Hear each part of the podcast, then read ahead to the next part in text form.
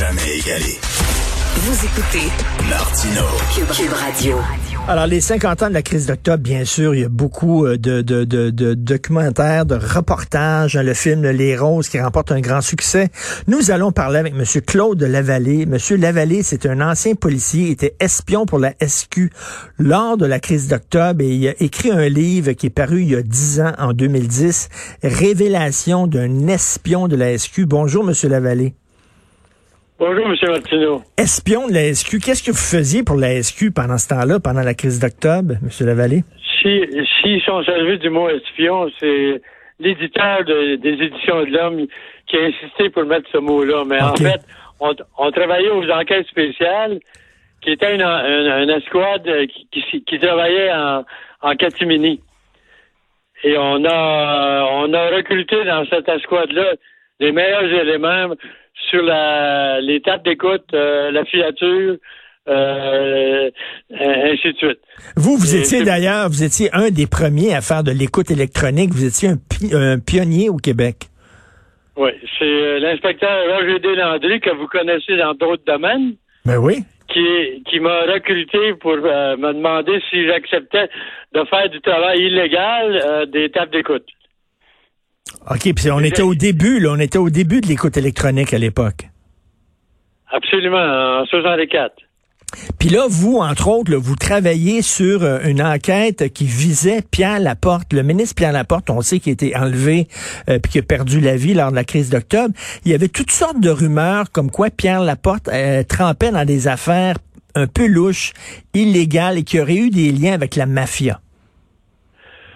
En fait, nous, on travaillait uniquement sur les grands chefs du crime organisé. Frank Cotroni, euh, Nicolas Diorio, euh, Vincent Cotroni et d'autres.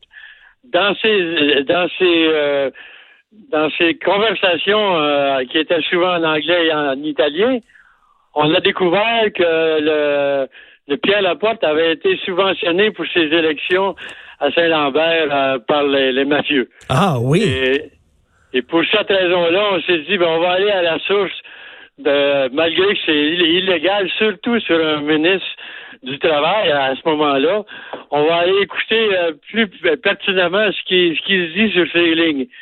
Et je suis rentré dans l'édifice qui était en face de 360 McGill, le quartier général de la Sûreté du Québec dans le temps. Et je suis rentré comme un, un, un avec une apparence de gars du Bel, du Bel Canada. Ah oui. et, euh, on, on, a passé quatre heures à installer euh, le, les fils et on a écouté euh, Pierre Laporte jusqu'à temps qu'il soit kidnappé, c'est-à-dire pendant neuf mois. Pendant neuf mois, vous avez mis euh, Pierre Laporte sous écoute. Écoutez, c'est très intéressant parce qu'il y a des gens qui disent que euh, Laporte, mettons, le gouvernement, c'est pas forcé fort, fort, fort pour essayer de le libérer. Ça se pourrait-tu, puis là, c'est moi qui dis ça, là, mais ça se pourrait-tu que c'était comme un boulet pour le gouvernement Pierre Laporte, étant donné que il y avait des accointances avec la mafia, puis peut-être que ça faisait leur affaire qu'ils s'en débarrassent un peu de M. Laporte? C'est moi qui dis ça, là. Oui, je vous laisse le dire. Euh, moi, je, ne pense pas à ce point. OK. Tout ce que je peux, tout ce que je peux vous dire, c'est que euh, pendant une semaine au quartier général, moi, j'étais proche du, de l'état-major parce que je travaillais euh, avec le bureau du directeur général souvent. Euh, c'était la course folle pour savoir qu'est-ce qu'on devrait faire. On a perdu au moins une semaine au début. Mais là, là, écoute. Et, et durant cette semaine-là, ben, euh, on, on, nous, on, on, continue à faire des, de, de, la filature, ainsi de suite. Et euh, même qu'on a découvert que Paul Rose euh, était impliqué, et euh, on s'est placé devant la maison de sa mère à Longueuil pour euh, cacher dans un coffre arrière avec la, le, le, feu arrière à enlever pour prendre la, des vidéos. Et euh, on l'a vu rentrer chez sa mère avec une grande barbe, puis au bout de quelques heures, il est sorti avec une chemise blanche cravate, mais on l'a pas reconnu.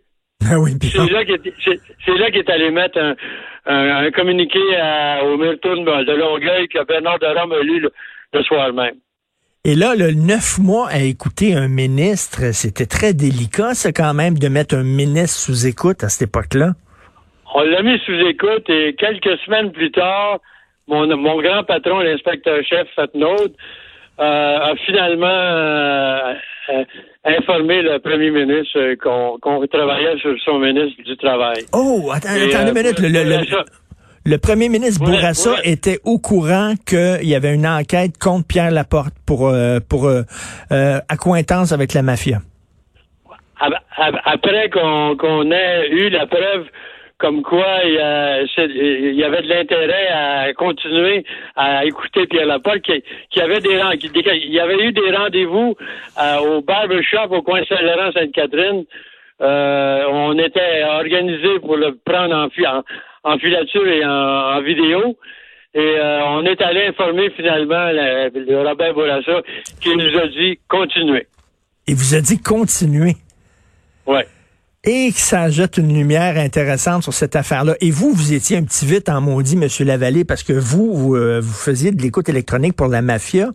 Et euh, à un moment donné, bon, vous aviez besoin de davantage de moyens. Fait que là, vous avez dit au gouvernement, euh, nous autres, on met sous écoute, on, travaille contre les terroristes. Là, vous avez eu des moyens, là, c'était le feu vert, parce qu'évidemment, là, c'était la chasse aux terroristes à l'époque. Fait que vous, vous disiez, hey, nous autres, on était à la chasse aux terroristes. Ils vous ont donné plein de moyens, puis vous avez utilisé ça pour plutôt écouter la mafia. Oui.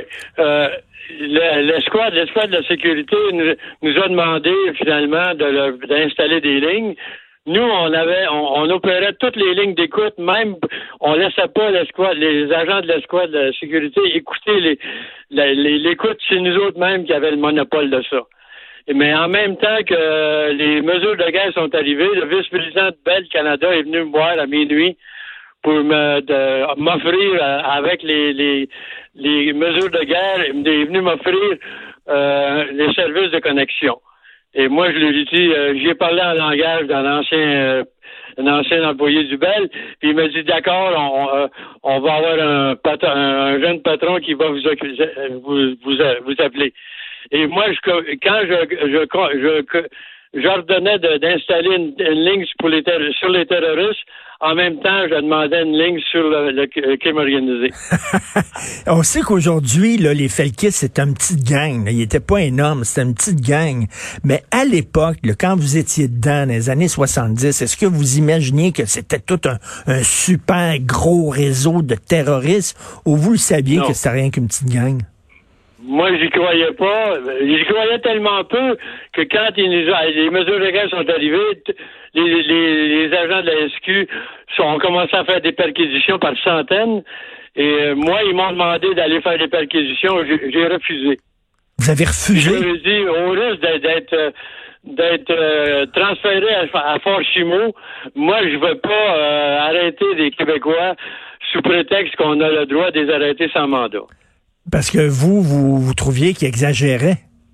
Oui. Puis à, un moment donné, on a eu une information de la gendarmerie royale, du délégué de la gendarmerie royale dans nos bureaux, qui nous a dit euh, on a un suspect terroriste à, à Westmont, en, arrière de ce qui est aujourd'hui Dawson. OK. Et euh, je m'installe là à minuit et demi, à une heure du matin.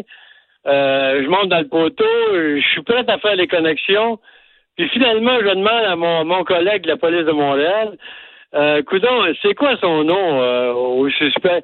Il dit, regarde, il regarde son calepin, il dit, je pense c'est euh, c'est Gérard Pelletier. Hein? Ben, j'ai dit, j'ai dit ça, dit quoi Gérard Pelletier? C'est, c'est le grand patron de tous les policiers du Canada. C'est le secrétaire d'État à Ottawa. J'ai dit non, non, non, moi je connais pas ça. Le lendemain, je demande au délégué de la CMP, j'ai dit, euh, pourquoi, euh, pourquoi Westmont? Ah, oh, ils ont s'est trompé, c'est Gérard Pelletier à Rosemont. on s'est installé à Rosemont pendant une semaine, puis finalement, euh, ça n'a pas raté. Il n'y a, rien qui sortait de là. Ils voulaient, ils voulaient faire leur dirty work par les, les, les, petits agents de la SQ plutôt que les, les gars de la Royale, la Royale puissent le faire. Ben oui. Mais ben là, quand vous étiez, là, vous avez, vous êtes entré, là, les, micros. le, gars, le gars au pied du poteau, ça, vous c'est qui? Qui? Jacques, Jacques, Jacques, euh, Jacques Duchesneau. Jacques Duchesneau? L'ancien chef de police? Oui, qui, qui, était au pied du. C'est un ancien du Bel qui était au pied du poteau pour m'aider. C'est vrai quand vous avez euh, mais quand vous avez quand vous avez installé les micros puis tout ça, là. C'est Jacques Duchesneau qui ben, vous aidait à installer le micro. Non, on c'est pas un micro, on installait des fils de connexion. Oui, des fils de connexion. L'écoute sur le téléphone. Oui, oui, habillé en gars de belle. Ah, Incroyable. En, puis en, plus que plus tard, quand les les, les, euh, les mesures légales sont arrivées, on est allé s'acheter un vieux camion du Bell à Kingston, Ontario. Et on s'en est servi euh, avec des, des outils qu'on avait volés dans le garage du Bell sur la rue La Montagne, mon ancien garage où je travaillais. Et pour, avoir des outils authentiques. Et plus tard, sur près de P9, on est allé voler une, une échelle de 24 pieds sur un camion du Bell. Vous avez volé une échelle, c'est un camion de Bell? Oui, les, outils, les outils, le, camion, on l'a fait, on l'a refait peinturer. Le, le, le, capitaine qui s'occupait de la, flotte des véhicules du Bell euh, s'est occupé d'avoir la bonne couleur de peinture, et ainsi de suite. ben merci, Monsieur Lavallée. Puis euh, je, je conseille aux gens d'aller, tiens, à la bibliothèque euh, prendre votre livre Révélation d'un espion de la SQ, qui est paru en 2010 aux éditions de l'Homme. Merci, Claude Lavallée. Euh, d'accord, merci, bonjour. Merci. OK, écoutez bien ça, là. Le ministre du Travail, qui était Pierre Laporte, en 1970, il était mis sous écoute pendant neuf mois par la SQ parce qu'il y avait des rendez-vous avec la mafia et on dit que c'est la mafia qui l'avait aidé à gagner ses élections. Il l'écoute pendant neuf mois, la SQ. Après ça, ils vont voir le premier ministre Bourassa en disant votre ministre du Travail est sous écoute, corruption, mafia. Et Bourassa dit continuez. Et là, dans le film Les Roses, on dit c'est drôle, le gouvernement, c'est pas beaucoup démené pour sauver Pierre Laporte. Hein? C'est quand même un ministre important. Comment ça se fait qu'ils n'ont rien fait pour le sortir de là? On dirait qu'ils se traînaient la patte. OK, mais moi, je suis en train de connecter les, les points entre eux autres. C'est peut-être la théorie du complot. Mais ça faisait-tu leur affaire au gouvernement libéral, soudainement, qui se débarrasse d'un gars qui aurait pu entacher leur réputation, d'un gars qui était sali, d'un gars qui était avec la mafia?